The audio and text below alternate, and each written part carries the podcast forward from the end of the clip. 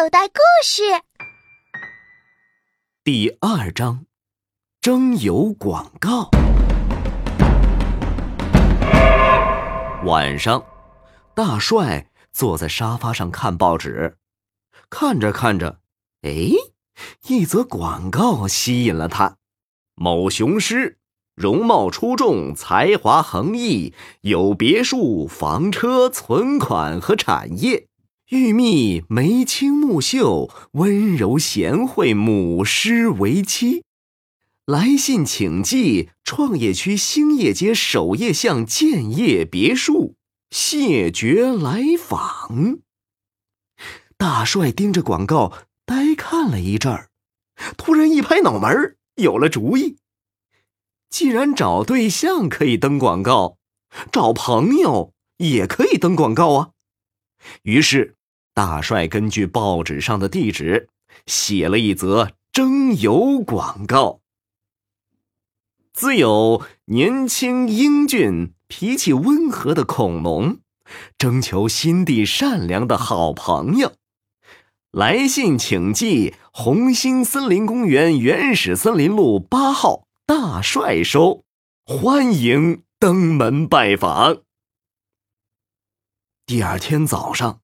大帅把这则广告用信封装好，投进了红星森林邮局的绿色邮箱。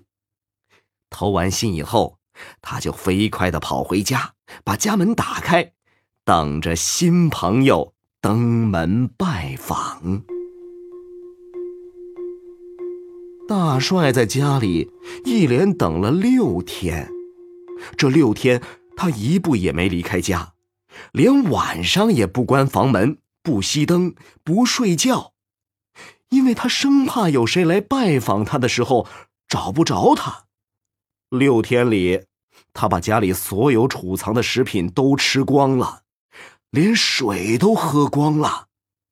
他的身体因为缺乏运动，全身都好像粘到了一块似的，极不舒服。第七天。大帅是又饿又困又渴，决定出门去弄点吃的，活动活动筋骨。我们每个人都有缺点，可爱的大帅呀也不例外。现在我就要说大帅的缺点了，哎，请大家一定要原谅我，也要原谅大帅。我呢要当一个诚实的讲故事的人，因此啊。只能实话实说了，而大帅呢，他天生就是一条偷蛋龙，从生下来的时候就注定了，他喜欢偷蛋。大帅的所有衣服前面呢都有一个胸带，那个袋子是专门用来装偷来的蛋的。这天，大帅推着一辆购物小车。到红星森林超市去买了一车子吃的东西，回来的时候，他决定在森林里散散步，活动活动筋骨。这大帅一边推着车一边走，走着走着，他的鼻子闻到了某种特殊的味道，鲜鲜的，甜甜的，香香的。大帅深深的吸了吸鼻子，啊，这是鸟蛋的清香啊！平时呢，我们看见的，无论是鸡蛋、鸭蛋还是鸟蛋，都紧紧包裹在蛋壳里，里面是什么味道，我们根本闻不出来。大帅却有着能闻出蛋的味道来的特异功能。他不仅凭鼻子闻到的味道就能判定哪儿有蛋，他还能闻出是什么蛋，能分辨每一种蛋的不同味道。闻到这蛋的味道啊，哎呦，大帅的两只小眼睛闪闪发亮，手爪也热乎乎的，仿佛手爪上又生出了无数只小手爪。那些小手爪正在拼命的喊呢：“哎，我们要去偷鸟蛋，快让我们去偷鸟蛋呐！”前面的山楂树林里，有一个鸟窝，鸟窝里有三只绿色的鸟蛋。鸟妈妈不在家，鸟蛋呢就没人照看了。大帅伸出爪子，把三只鸟蛋从鸟窝里取出来，小心翼翼的放进胸前的袋子里。嘿，偷到了鸟蛋，大帅像吃了兴奋剂一样，浑身轻飘飘的，走起路来特别有劲儿。粗笨的尾巴也翘得高高的，像一根光秃秃的旗杆，摆过来摆过去。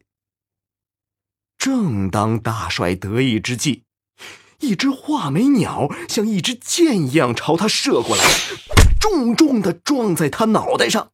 又尖又弯的鸟喙像钩子一样直插他的眼睛。大帅赶紧闭上眼睛，一偏头。才躲过了铁钩似的鸟喙。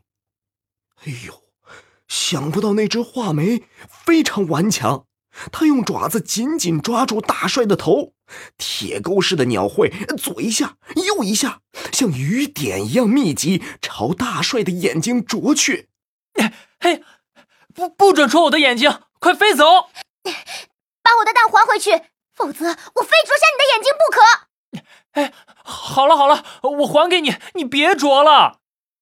大帅把三只鸟蛋从胸袋里掏出来，放回了鸟窝里。画眉回到鸟窝，数一数鸟蛋，不对，还有一只呢。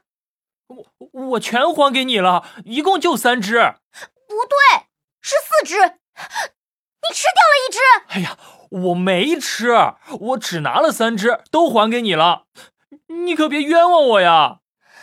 还好意思说我冤枉你呢，小偷、强盗！你吃了我的蛋，我要你赔！我没吃，我真的没吃，你冤枉我！大帅哭起来了。他的眼泪啪嗒啪嗒往下掉，一会儿，地上就出现了一条小溪流。山楂树下有一个蚂蚁窝，蚂蚁们突然发现洪水来了，一个个惊慌失措，急忙爬上树叶船，随波逐流。这时。有一个很好听的声音说：“哎呀，刚才还是好好的，怎么下雨了呢？”随着声音，从灌木丛下面钻出了一个非常可爱的女孩子。她蓬松的卷发用丝带扎成两股，放在耳朵的两边，红苹果似的脸上长着一对又大又亮的褐色眼睛。